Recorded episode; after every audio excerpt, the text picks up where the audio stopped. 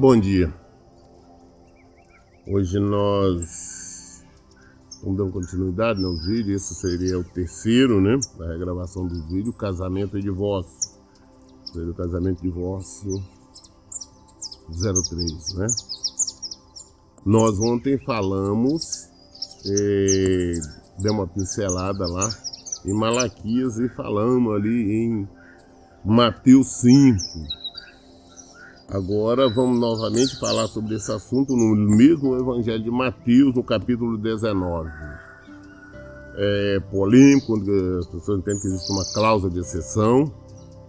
Nós vamos falar sobre isso agora. Né? É, muito bem. É, versículo, é, versículo 1, capítulo 19 de Mateus. Mateus é o único evangelho onde Jesus fala duas vezes, é citado duas vezes a respeito do casamento. Né, versículo E aconteceu que, concluindo Jesus essas palavras, partiu da Galiléia e dirigiu-se para a região da Judéia, no outro lado do Jordão. Grandes multidões o seguiam, e a todos curavam ali. Alguns fariseus também chegaram até ele e para provaram, questionaram-lhe: É lícito o marido se divorciar da sua esposa por qualquer motivo? E Jesus lhe explicou: Não tendes lido que no princípio o Criador os fez homem e mulher e uns instruiu? Por esse motivo o homem deixará pai e mãe e se unirá à sua mulher, e os dois se tornarão uma só carne. Vamos dar uma parada. Então Jesus, ali pregando o evangelho, ele saiu da Galiléia, ele foi para a Judéia ali, grandes multidões, o povo seguindo ele, e ele pregando ali a verdade, os doentes chegavam, ele curava, ele libertava, operava sinais, milagres, maravilhas. E vem seguindo. E Aí os fariseus, quem é fariseu? O fariseu é uma classe religiosa, inclusive foi eles foram responsáveis também por mandar é, fazer com que Jesus fosse preso, é, chicoteado e morto, tá? É, é, então eles chegaram armando uma cilada, que arrumar um pretexto qualquer, se Jesus falasse contra a lei de Moisés, contra a lei de César, uma vez que César dominava sobre Israel, ou qualquer coisa para acusar. Falar, não, ele falou contra, está errado, está criando uma rebelião, né, uma sedição qualquer. Então eles armaram uma sedição, porque a Bíblia fala que foi exatamente, alguns sacerdotes chegaram até ele para prová-lo. Aí perguntaram ele, é lícito o marido divorciar da sua esposa por qualquer motivo? Ah não, vem cá, é lícito, pode o marido deixar a sua esposa, abandonar a sua esposa por qualquer motivo? Estão falando de esposa, não estão falando de noiva, não estamos falando de namorada, não estamos falando nada disso, não. Está falando exatamente de esposa. É normal, é autorizado, é lícito, é permitido é, é, o marido deixar sua esposa por qualquer motivo? Olha a resposta de Jesus a esses fariseus.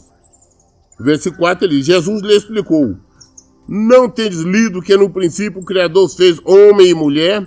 Jesus arremeteu e falou, escuta, porque esses fariseus, que são essa classe religiosa, eles diziam até é, acompanhar as escrituras, porque naquela época tinha as escrituras, tinha os profetas. Falou, vem cá, vocês não leram lá na escritura, não? Como é que foi? Lá no início, Jesus os remete então lá no início da criação do mundo. Ou seja, uma situação anterior à lei.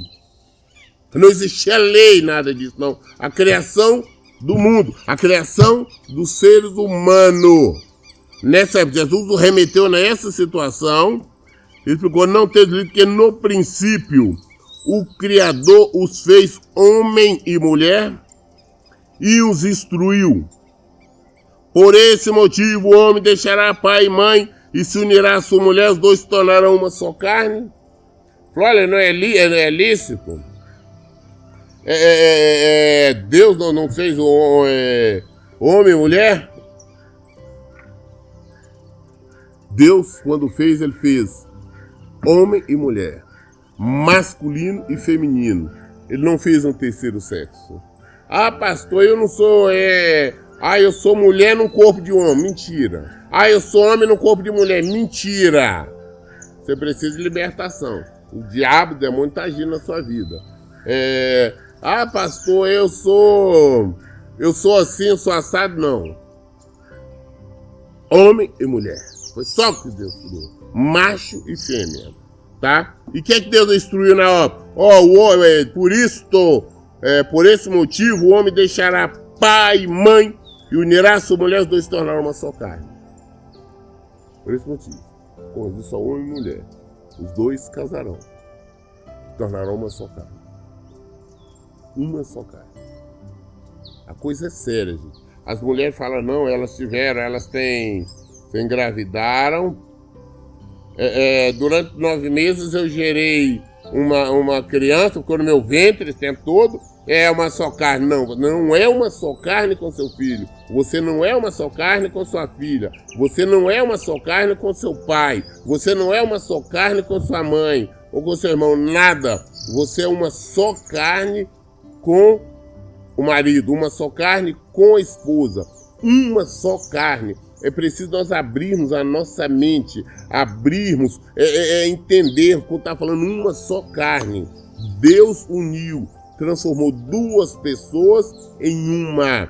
Casou, Deus transformou. Agora é só uma carne, é uma só pessoa, não existe duas. Ah, né, o casar é para Deus. Ah, Joãozinho casou com a Maria. Agora é, é, são dois. Ah, não, para Deus é João Maria, uma só pessoa. Ah, não, um está aqui, o outro está na China, na Alemanha, não importa, é uma só carne. Esta separação existe para o homem. Para Deus, não, ele uniu. As pessoas falam, não, ah, eu não acredito, Deus dá uma segunda chance, porque você não acredita em Cristo. Da mesma forma que nós olhamos, não estamos vendo Cristo, sabemos que Cristo é o cabeça da igreja, nós olhamos com nossos olhos físicos e não vemos nada disto, só vemos com nossos olhos espirituais.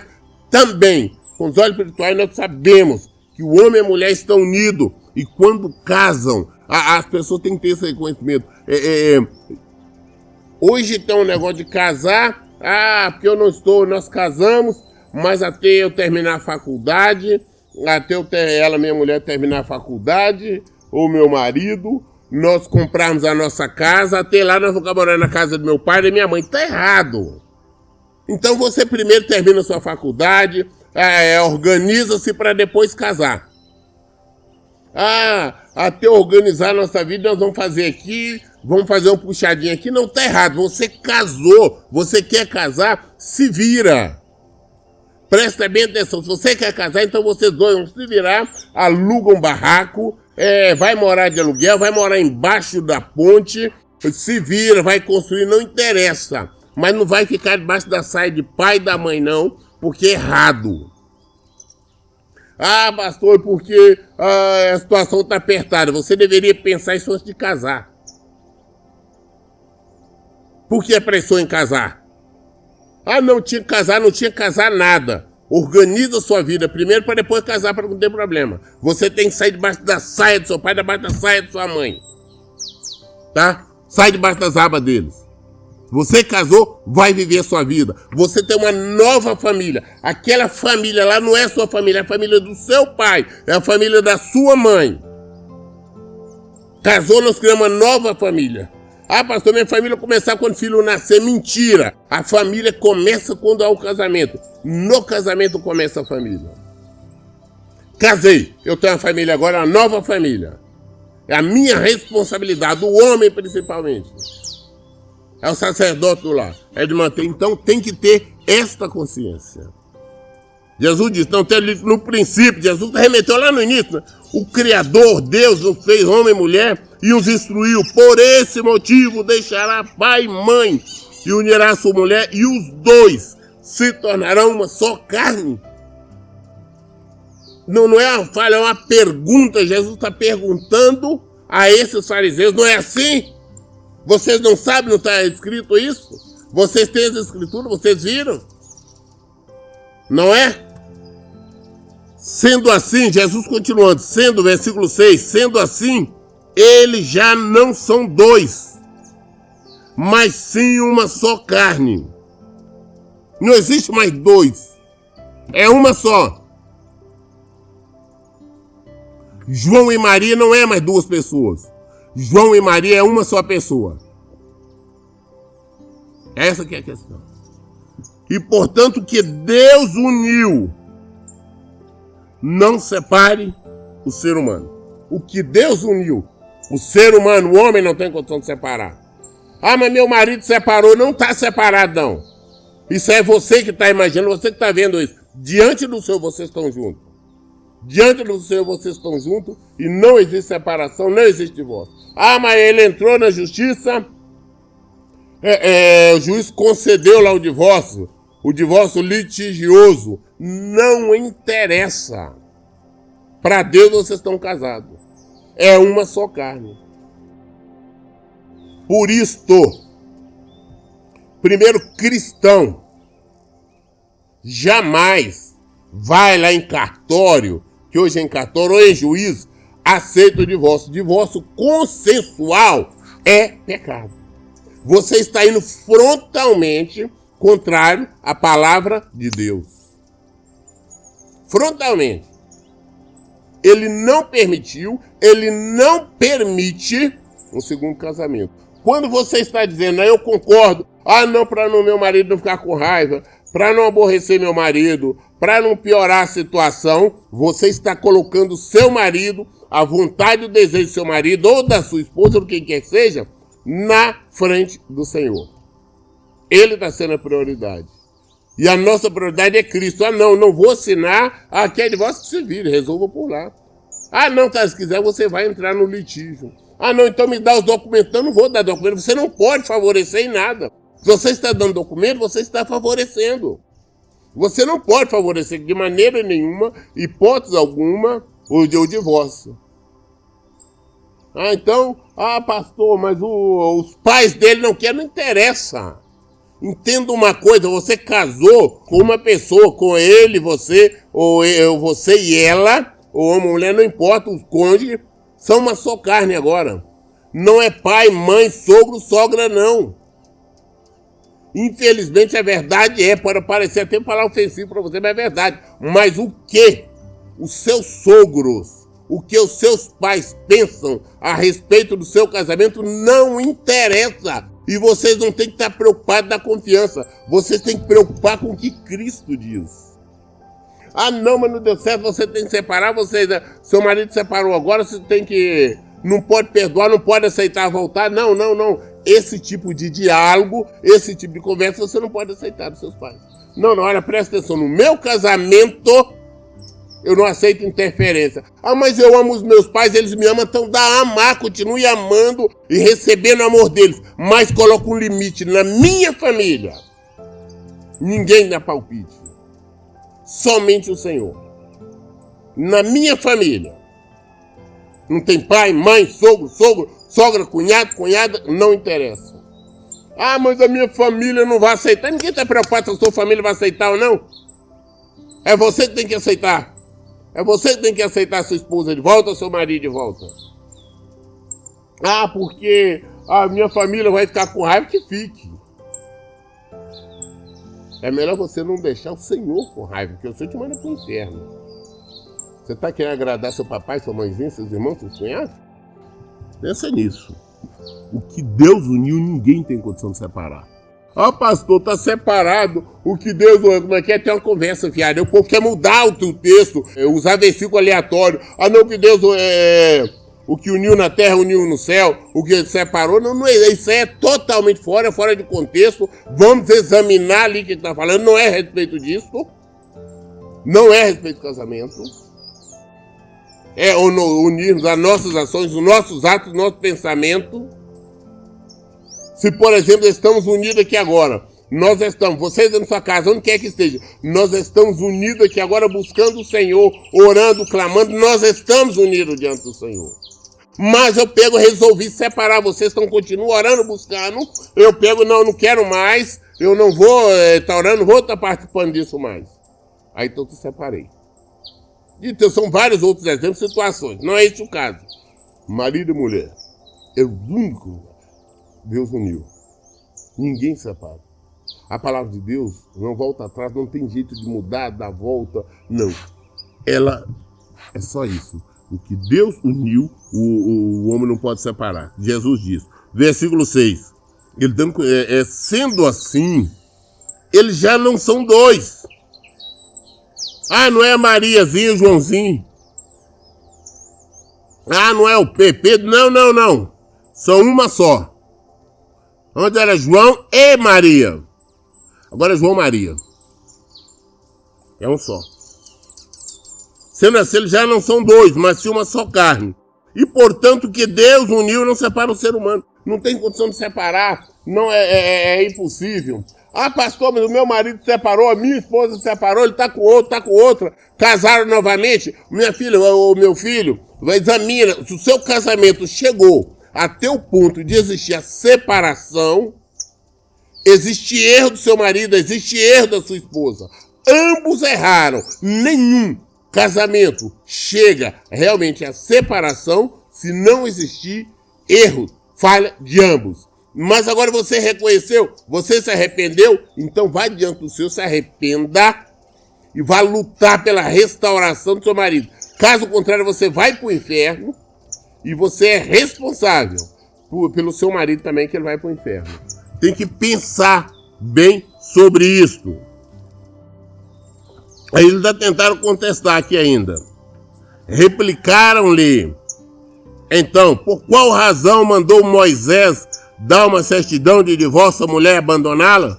Os fariseus ainda tentam. Mas por qual motivo, então, é, é, é, Moisés mandou? Claro que não fala Deus. Moisés mandou dar a certidão é, é, de divórcio e falou que podia separar. Volto a insistir, lembrando, nós só podemos fazer um documento para anular um outro. Só podemos, eu posso fazer uma, uma um documento para revogar um outro que existe.